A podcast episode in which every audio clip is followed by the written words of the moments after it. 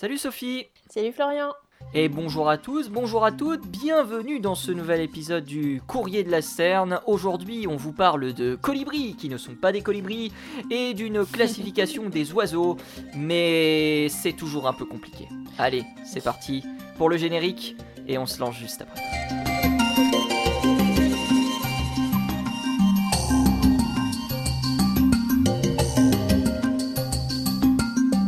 Comment ça va Sophie? Plutôt bien, un peu fraîchement là, euh, c'est marrant, on rentre dans l'été mais pourtant on a encore quelques journées un peu fraîches. Et toi de ton côté, est-ce que Ah. ça s'améliore la, la température en Eh, France? Eh ben écoute, euh, l'automne est arrivé, euh, enfin, Ah, avec des températures enfin dans- normales des- de saison, quoique peut-être encore un petit peu positives. Ah ouais? Enfin au-dessus en tout cas de, au-dessus en tout cas de, Des de- moyennes. hmm. Mais, euh, mais ce matin il y y a gelé par exemple. Donc, Ah, euh, d'accord. ouais, on Bon, bah, pas progressivement dans l'automne. tout n'est Enfin. pas perdu. Envie.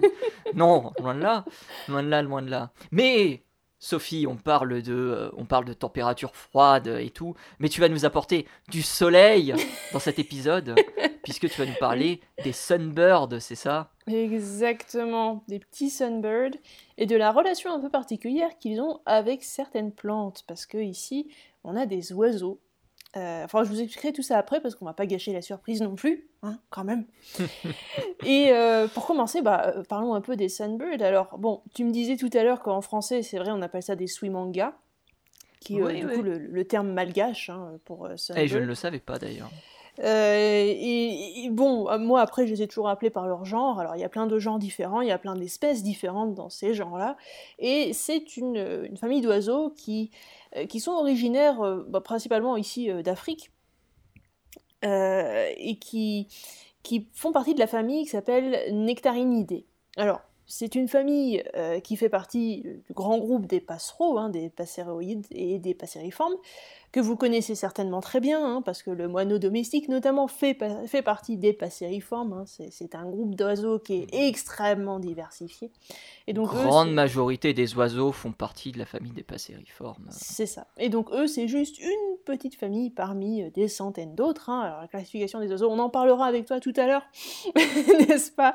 C'est un peu un Ouais, gros bazar. mais on en parlera surtout avec toi tout à l'heure, parce que c'est toi la spécialiste ici euh, de la classification. Oh, pas tant que ça, mais on verra. Il y, a- il y a quand même pas mal de choses et on se tape un peu dessus à ce niveau-là, donc euh, on discuter. C'est, globalement ce que je vais dire.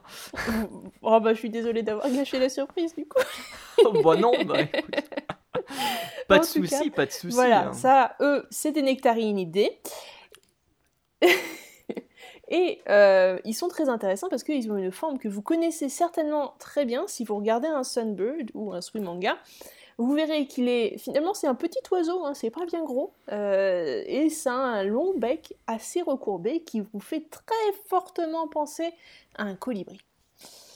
Sauf que, bah, c'est pas un colibri. Les colibris, ça appartient à une famille qui est totalement différente, et en fait, les colibris, ce serait plus proche de tout ce qui est hirondelles, martinets, etc., euh, que des Ok. sunbirds. Pas du tout. Voilà, ça fait partie des apodiformes. Intéressant. Ouais, ouais. Donc les colibris, Oh. c'est, euh, bon, selon certaines classifications en tout cas, ça fait partie des apodiformes, donc proches. euh, Selon certaines classifications. mais comme d'habitude, après, le, le, le- le problème de la classification, c'est que vous, vous savez plus ou moins à l'intérieur des groupes les plus petits, à l'intérieur des, des familles, comment ça se passe, parce que généralement les genres sont assez proches, donc c'est plutôt simple de les mettre ensemble, de dire ok, celui-là il est apparenté à celui-là, c'est des oiseaux qui se ressemblent pas mal. Bon, à part quelques exceptions, généralement au niveau de la famille, ça va, on se débrouille plutôt pas mal, donc ça c'est plutôt bien, bien admis. Mais après, quand on part sur Hmm. les niveaux supérieurs pour savoir quelle famille est reliée à laquelle, vu qu'ils sont tous tellement différents, c'est très difficile d'arriver à comprendre d'où ça vient, euh, comment ça a évolué, etc. Mais bon, on en parlera tout à l'heure si tu veux, mais en tout cas, pour ça, euh, faut savoir que même si ça ressemble beaucoup à un colibri, en étant légèrement plus gros qu'un colibri, hein, c'est pas aussi petit que ça non plus, et ben c'est pas du tout un colibri, c'est euh, un sunbird, c'est quelque chose qui est totalement différent, qui n'est pas du tout de la même famille, mais qui a évolué de manière assez convergente, finalement, pour avoir une forme qui ressemble beaucoup à celle d'un colibri tout en étant plus. Alors, à quoi ça sert ce, long bec recourbé comme ça? Et ben, comme pour les colibris, les sunbirds, comme le nom de la famille l'indique, hein, les nectarinidae, eh ben, c'est des oiseaux qui vont se nourrir de nectar. Donc le long bec comme ça recourbé, ça leur sert à plonger dans les plantes, enfin dans les fleurs qui, leur fournissent le nectar en question, et, eh ben, à boire le nectar, et ils se nourrissent principalement de ça. Euh, d'ailleurs, vous avez des mangeoires en Afrique du Sud qui sont vendus spécialement pour ces oiseaux-là. Hein, parce que c'est des oiseaux africains, hein, comme je l'ai dit, et euh, mhm. qui vous servent un peu comme pour les mangeoires à colibri, à mettre du nectar dedans et à faire en sorte que bah, voilà, on puisse avoir des sunbirds dans son jardin qui viennent à la mangeoire se nourrir de nectar. C'est très mignon, c'est très joli, sachant qu'en plus les mâles sont extrêmement colorés, il y a un gros dimorphisme sexuel entre mâles et femelles, donc les mâles ont généralement des couleurs un peu métallisées, c'est très très sympa à regarder. Et les femelles sont dans les tons un peu plus ternes, un peu plus bruns, euh, bah, comme souvent hein, chez les oiseaux. Oui, alors est-ce que tu me permets une digression Vas-y. Euh, est-ce que vous avez des chapeaux euh, à colibri, enfin à Swimanga Parce que aux États-Unis, ils ont inventé des chapeaux sur lesquels tu mets du nectar et les colibris viennent sur ces chapeaux et donc, du coup, bah, les colibris euh, sont en contact quasiment avec, euh, ah bah avec les personnes. Donc, euh...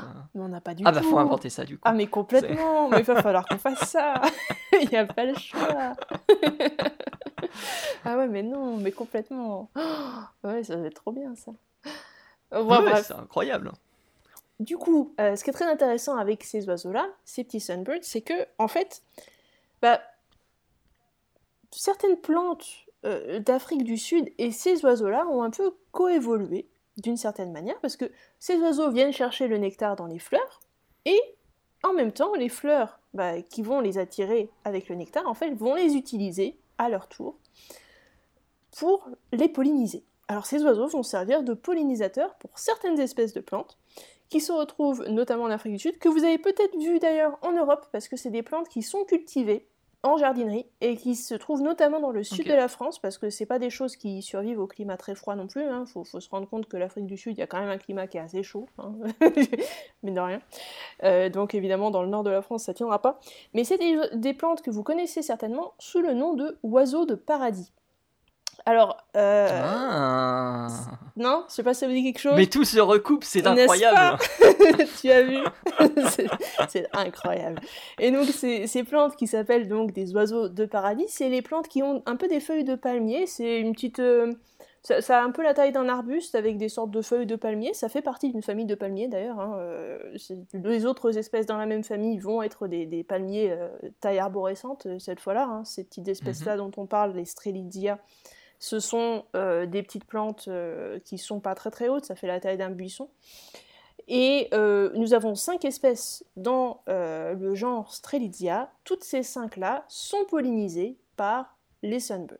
Alors c'est très très joli parce que bon, le nom oiseau de paradis, ça vient du fait que euh, la plante, elle est, euh, elle est super colorée en fait. Ça, a des pétales qui sont euh, mmh. fantastiques. Ça vient notamment bah, des oiseaux de paradis hein, que vous connaissez certainement, qui ont un plumage assez extravagant pour certaines espèces, et c'est pour ça que ce nom leur a été donné.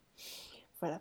Donc c'est très joli, c'est une plante qui est donc à l'état sauvage en Afrique du Sud notamment, notamment endémique pour certaines espèces d'Afrique du Sud.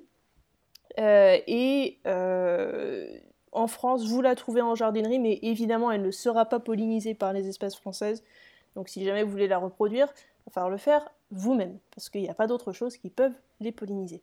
Et vous verrez donc sur la mmh. forme de la plante, euh, la, partie qui va contenir le nectar et qui va notamment avoir les, les, étamines et le pistil va être particulièrement adaptée à la forme du bec de l'oiseau qui va donc venir plonger son bec recourbé dans euh, la poche à nectar pour venir récupérer le nectar et en même temps récupérer du pollen sur euh, les petites vibrisses qui vont être autour de son bec et le transporter sur la plante euh, à côté, sur la fleur d'à côté. Voilà. Hein. Est-ce que, est que par hasard on sait si les Swimanga comptent? Parce qu'il y avait une étude euh, qui avait été réalisé, on, la retrouve d'ailleurs dans le fabuleux livre L'étonnante intelligence des oiseaux de Nathan Emery que je vous recommande d'acheter, qui est mm. vraiment extraordinaire. Mm. Euh, et euh, une des études disait que les colibris donc pollinisaient une fleur. donc récupéraient pardon le, nectar d'une fleur et revenaient une demi-heure plus tard parce qu'ils savaient justement que la plante s'était rechargée en nectar. Est-ce qu'on a des études similaires sur le swimanga Alors je ne suis pas sûre parce que je, n'ai pas vu d'études comme ça passer sur le suimanga, donc pas à ma connaissance. Mais il est possible mhm. euh, que ce, soit tout à fait possible parce que la quantité de nectar produite par ces plantes-là est quand même assez importante. Hein. Ces oiseaux sont un peu plus gros que des colibris, donc il faut bien, faut bien prendre en compte le fait que pour les soutenir, eux, de manière énergétique, hein, pour leur, euh, ils ont besoin de pas mal de nectar, hein. ils en ont besoin de pas mal. Donc ils vont visiter beaucoup, beaucoup de fleurs dans une journée et ils vont pouvoir polliniser beaucoup de trucs. Donc j'imagine que la plante va produire beaucoup de nectar aussi, euh, de la même manière pour attirer le maximum euh, d'oiseaux possible, mais je sais pas à quelle vitesse elle la produit et si toutes les demi-heures c'est peut-être pas un peu rapide, je sais pas. Il faudrait regarder. On, est sur un. Euh, est-ce qu'on est sur un, métabolisme similaire au, colibri, du coup? Même si on est du coup sur une famille différente? Oui, oui, on est sur une famille différente, mais effectivement, le métabolisme est très très rapide. D'ailleurs, ça se voit aussi dans la vitesse de l'oiseau. C'est un oiseau qui est extrêmement vif, euh, qui va devoir consommer du nectar toute la journée de toute façon, hein, parce que c'est quelque chose qui, est, c'est un oiseau qui est très énergivore à mon avis, et qui vraiment volette beaucoup, beaucoup, beaucoup. Il est très très actif toute la journée, donc à mon avis, euh, il y a des besoins énergétiques qui sont euh, très importants, comme le colibri. Mmh. Voilà. Bon après, il n'a pas le même ben battement d'aile que le colibri, donc j'imagine qu'il y a peut-être un peu moins de... Il fait pas du, surplace, vous connaissez le, fameux battement d'aile du colibri qui est extrêmement rapide aussi, hein. c'est un oiseau qui est encore plus petit. Euh, mais c'est pas exactement le même type de vol, donc peut-être que la dépense énergétique est moindre, mais euh, on est quand même hmm. sur une évolution très convergente, donc vraiment sur le même type d'animal, euh, avec plus ou moins le même comportement, donc à mon avis on est très proche.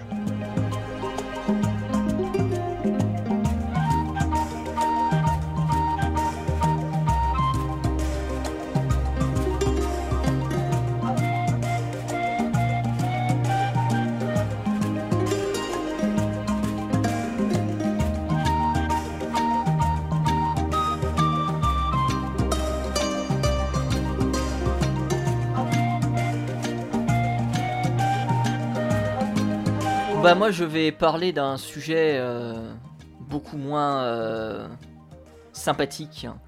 Ah oui, Il sera pas lourd non plus. Hein. Ah oui, c'est intéressant, mais euh, ça fait partie de ces à côté de l'ornithologie. Mhm. avec donc, on va parler aujourd'hui de classification. parce que vous n'êtes pas censé savoir que bah, les oiseaux, on les classe. Hein et que euh, les euh, scientifiques, les chercheurs, les ornithologues utilisent plus ou moins euh, diverses checklists pour eh classer les oiseaux du monde. Il y en a quatre principales. Il y a la Howard Moore hein, qui existe, il y a la Clemens Checklist que personnellement j'utilise parce qu'elle est mise à jour très régulièrement, tous les ans à peu près. Mhm. Et puis c'est, euh, je crois, la classification la plus utilisée. Tu m'arrêteras si je, si je dis des bêtises. Euh, on a euh, la BirdLife International Checklist également. Et là, je ne savais pas que BirdLife avait sa propre checklist. Je l'ai appris, je l'ai appris dans, cette, dans cette étude. Et on a également la communauté ornithologique internationale qui a sa checklist. Et donc, euh, vous vous en doutez que euh, comme on a quatre checklists différentes, eh bien nous avons des différences euh, dans ces checklists, des différences qui ont été pointées dans une étude une étude qui est sortie le 7 avril 2021, qui a été réalisée par Montaigu, Nick Clegg et ses comparses. Mhm. Et c'est une étude qui avait pour but d'essayer de comprendre bah, pourquoi on avait des divergences en réalité. Alors première chose à dire, on est sur du 90% d'accord entre les quatre classifications, 89,5% euh, selon euh, l'étude, et euh, selon un article sur Avian Hybrids que je vous invite à aller checker si vous aimez eh bien, tout ce qui est en rapport avec l'hybridation dans le monde des oiseaux, c'est vraiment un blog extrêmement fourni en informations. Ça représente en tout 9894 espèces qui sont classés de la même manière dans les quatre checklists. Néanmoins, le nombre d'espèces en lui-même est différent euh, selon euh, les checklists et il y a une comparaison, euh, enfin la, la, comparaison complète de toutes les checklists élève à 11 389 espèces le nombre d'espèces justement présentes dans ces quatre, dans, ces quatre, dans ces quatre listes. Et donc l'objectif, ça a été de comprendre bah, pourquoi on avait des problèmes avec les 1484 15 autres cas. Et euh, l'objectif, bah, c'était de savoir s'il y avait des divergences en fonction de la géographie des lieux ou en fonction de, certaines espèces. Euh, ils ont découvert, première chose, euh, que certains cas étaient problématiques, tout simplement parce que c'était eh bien, deux nouvelles espèces qui avaient été découvertes. Et donc, ah. euh, forcément, il y avait des désaccords qui étaient mis euh, en place. Euh, il y avait aussi de nouvelles modifications dans la classification qui étaient opérées. on peut prendre par exemple, alors je n'ai pas spécialement d'exemple en tête pour être honnête, mais on peut imaginer qu'un oiseau qui fait partie d'une famille change de famille et toutes les checklists ne se mettent pas à jour. Et mm. donc, on se retrouve avec un oiseau qui est classé différemment selon les les, checklists, ça peut être le cas. Mm. Euh, mais euh, je parlais de géographie, l'un des biais les plus importants, euh, c'était le biais géographique, parce qu'ils se sont rendus compte que les oiseaux qui étaient souvent en Asie du Sud-Est et en, Australasie, et notamment aussi dans, dans, les océans, dans les océans du Sud, et dans des régions qui sont finalement assez peu étudiées, eh bien, avaient justement un plus haut niveau de diversification dans ces classes que des oiseaux qu'on a l'habitude de côtoyer euh, dans euh, l'hémisphère nord ou qu'on a l'habitude de côtoyer en migration. Parce que, euh, aussi surprenamment que cela puisse paraître, même si en réalité la surprise est à moitié, à moitié fendue, eh bien les espèces migratrices sont extrêmement bien classées parmi, parmi ces différentes checklists. Alors, il y a, euh, c'est en train de changer. Il y a plusieurs cas qui ont été, euh, qui ont été relevés euh, dans le papier sur, sur le blog Avian Hybrids. on cite le cas de l'étourneau à aile noire et le cas de la turdinule des rochers que l'on retrouve dans, dans l'Himalaya pour le cas de, de, cette dernière. Donc c'est des choses qui sont en train de, de changer. Un autre biais, c'est évidemment l'écologie de ces oiseaux et ils ont considéré, ils ont remarqué qu'il y avait des différences de classification euh, en fonction du poids des oiseaux. Tout simplement parce que certains oiseaux sont beaucoup plus faciles à voir, donc forcément on a beaucoup plus de chances de pouvoir les capter plus facilement dans la nature et donc de pouvoir s'accorder davantage euh, à, euh, à, les classer, correctement. ça s'explique aussi par le fait que plus l'oiseau est gros, c'est dit dans le papier, plus euh, ces euh, derniers vont avoir tendance à avoir une grande espérance de vie et donc euh, finalement on va pouvoir se retrouver avec plusieurs, plusieurs individus qui ont été qui ont été comment dire qui ont été retrouvés. Et il y avait aussi une dernière différence et là, euh, Sophie, tu vas pouvoir nous éclairer de tes lanternes euh, concernant les zones grises du processus de spéciation avec des concepts d'espèces différents qui soutiennent des décisions taxonomiques différentes. Là, j'ai juste traduit mot pour mot, j'ai paraphrasé euh, ce qui était dit sur le blog Avian Hybrids. Qu'est-ce que ça signifie être en zone grise en fait lorsqu'on parle d'espèces? Il bah, faut déjà savoir que l'espèce, c'est une construction euh, purement humaine. C'est-à-dire qu'on aime mettre les trucs dans mhm. des petites boîtes, donc on classe, c'est tout.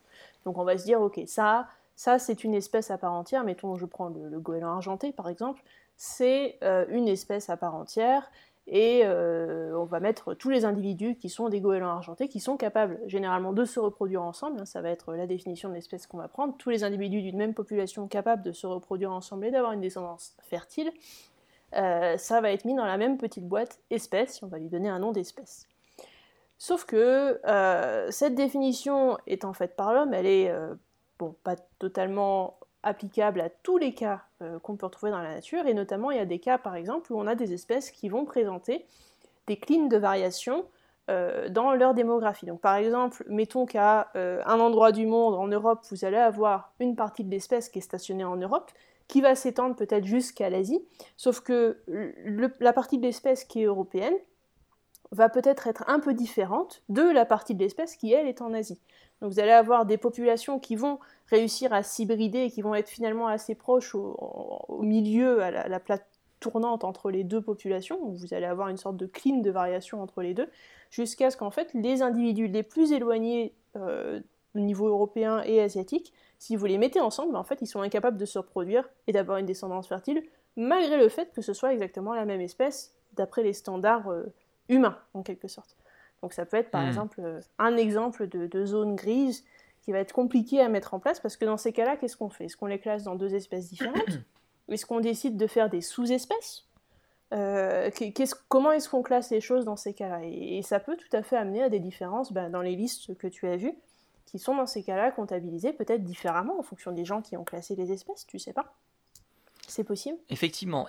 Et, c'est pour ça d'ailleurs que, la, COI, donc, euh, euh, enfin l'IOC plutôt, l'International Ornithological Community, donc la communauté ornithologique internationale, diverge, euh, diverge beaucoup plus que les autres listes, parce que eux, ils ont une approche du concept d'espèce qui est dit évolutive, alors que pour les listes BirdLife, Clemens et Howard, on est davantage sur un concept d'espèce biologique. Euh, c'est en tout cas ce qui est décrit dans, le papier. Et donc on rejoint justement ce que tu, viens de dire avec ces, différenciations. Voilà. Et puis après, il y a aussi toutes les espèces qui évoluent, comme, comme tu l'as dit, hein, euh, très justement, effectivement. On a des changements dans la classification. On a un moment où on va se dire, bah, en fait, ça c'était deux espèces séparées, et puis en fait, on se rend compte que bah non, c'est la même espèce, c'est juste des sous-espèces. Et puis euh, il y a une autre fois, on va, on va penser par exemple que Mm. bah, c'était exactement la même espèce sur toute le- son, son aire de répartition, et puis finalement, on se rend compte que bah non, c'était pas la même espèce. Alors on va peut-être d'abord créer des sous-espèces. Puis après, finalement, on va se dire, oui, mais en fait, les sous-espèces, elles sont quand même très différentes. Et comme de toute façon, elles ne se recoupent quasiment jamais euh, au niveau géographique, par exemple, on va vraiment avoir des populations qui vont se séparer petit à petit. Il va y avoir un phénomène de spéciation entre les deux populations parce qu'il y a euh, une barrière géographique à un endroit. Et donc, on va se dire, bah, en fait, non, on va dire que ces deux sous-espèces, bah, ça va être maintenant deux espèces différentes et on va leur donner des noms différents. Et donc, peut-être que la première liste va dire que, bah, en fait, non, c'est la même espèce juste avec deux sous-espèces, donc on va avoir seulement une seule espèce. Et la deuxième liste va dire, bah non, en fait, c'est deux espèces, donc au lieu d'une espèce, bah, tu auras deux espèces. Et donc, tu vas encore avoir une différence à ce niveau-là. Parce qu'il faut, faut aussi Ah noter que c'est, euh, c'est c'est compliqué de définir une espèce. Là, je- la définition que j'ai donnée tout à l'heure, c'est euh, bah, c'est les es- tous les individus d'une même population qui sont capables de se reproduire et d'avoir une descendance fertile. Oui, sauf qu'il y a quelques différences aussi. Par exemple, comment est-ce que tu prends en compte euh, l'ère géographique, sachant que, bah, par exemple, deux populations peuvent peut-être être très semblables génétiquement parlant, peut-être appartenir à la même espèce, mais ne se croisent Mhm. jamais. Parce que tout simplement, elles sont séparées physiquement par une montagne, par une rivière. hein, en fonction des espèces, il y en a qui ne peuvent pas traverser certaines zones géographiques, tout simplement. Et donc, elles ne se rencontrent physiquement jamais. Donc, physiquement, elles ne se reproduisent pas, même si, en captivité, vous êtes tout à fait capable de les reproduire et d'avoir une descendance avec. C'est des choses aussi à Hmm. considérer dans la définition d'espèce. Comment on définit notre espèce, sur quelle définition on se, on se base pour euh, construire notre liste d'espèces? Donc il y, a- il y a pas mal de, de Et, euh, débats juste- autour de ça.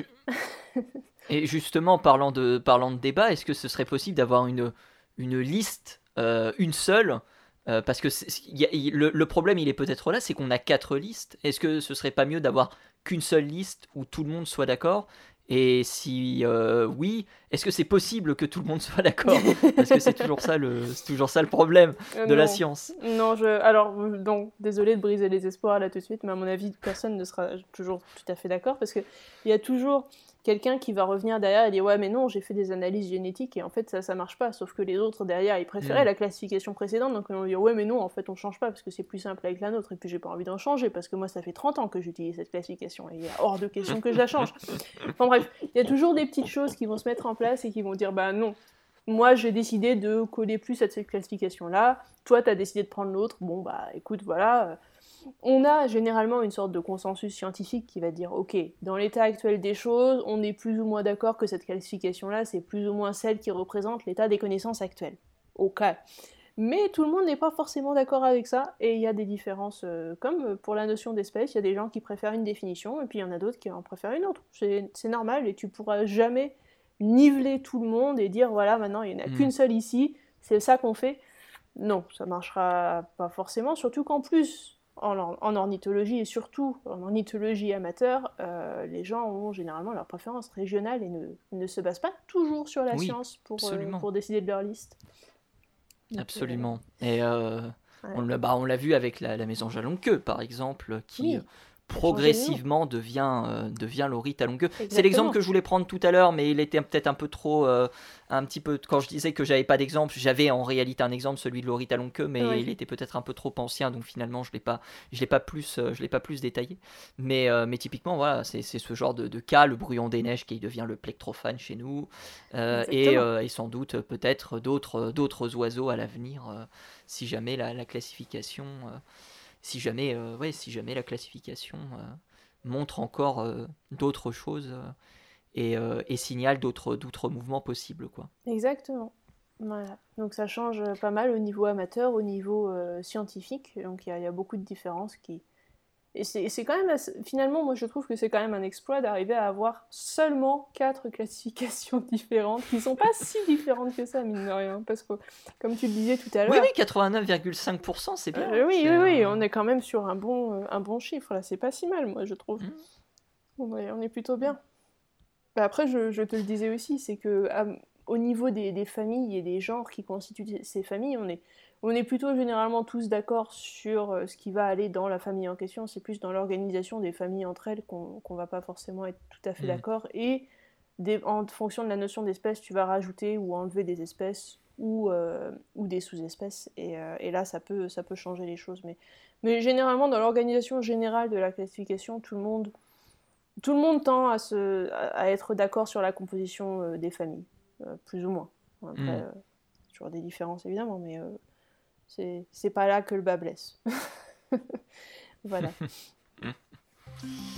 Eh ben, c'était un super épisode. On a appris plein de choses sur la classification des oiseaux et aussi sur l'existence du Swimanga. Un grand merci, Sophie, à toi euh, d'être venue dans l'émission. Est-ce que tu veux rajouter quelque chose? Non, merci. C'était très intéressant de discuter avec toi, comme toujours. ah, mais avec grand plaisir. On se retrouve, on te retrouve du coup sur Entracte Science, euh, sur la chaîne YouTube bien sûr. On te retrouve également sur Twitch lorsque tu auras le temps. Quand j'ai un peu euh, parce qu'en ce moment, en, ce moment, tu as l'air d'être très occupé. mais en tout cas, voilà, sachez que vous pouvez suivre les pérégrinations de Miss Plume également sur Twitch. Et nous, vous pouvez nous retrouver évidemment euh, sur Twitter, @podcdls. Vous pouvez nous retrouver également euh, sur PodCloud, sur Spotify, sur Deezer, euh, sur YouTube, bien sûr. tout ça et bien plus encore, c'est aussi à retrouver dans la description avec le détail des études scientifiques et des articles du jour. Merci à tous, merci à toutes et à la semaine prochaine pour un nouvel épisode du Courrier de la Sterne. A plus.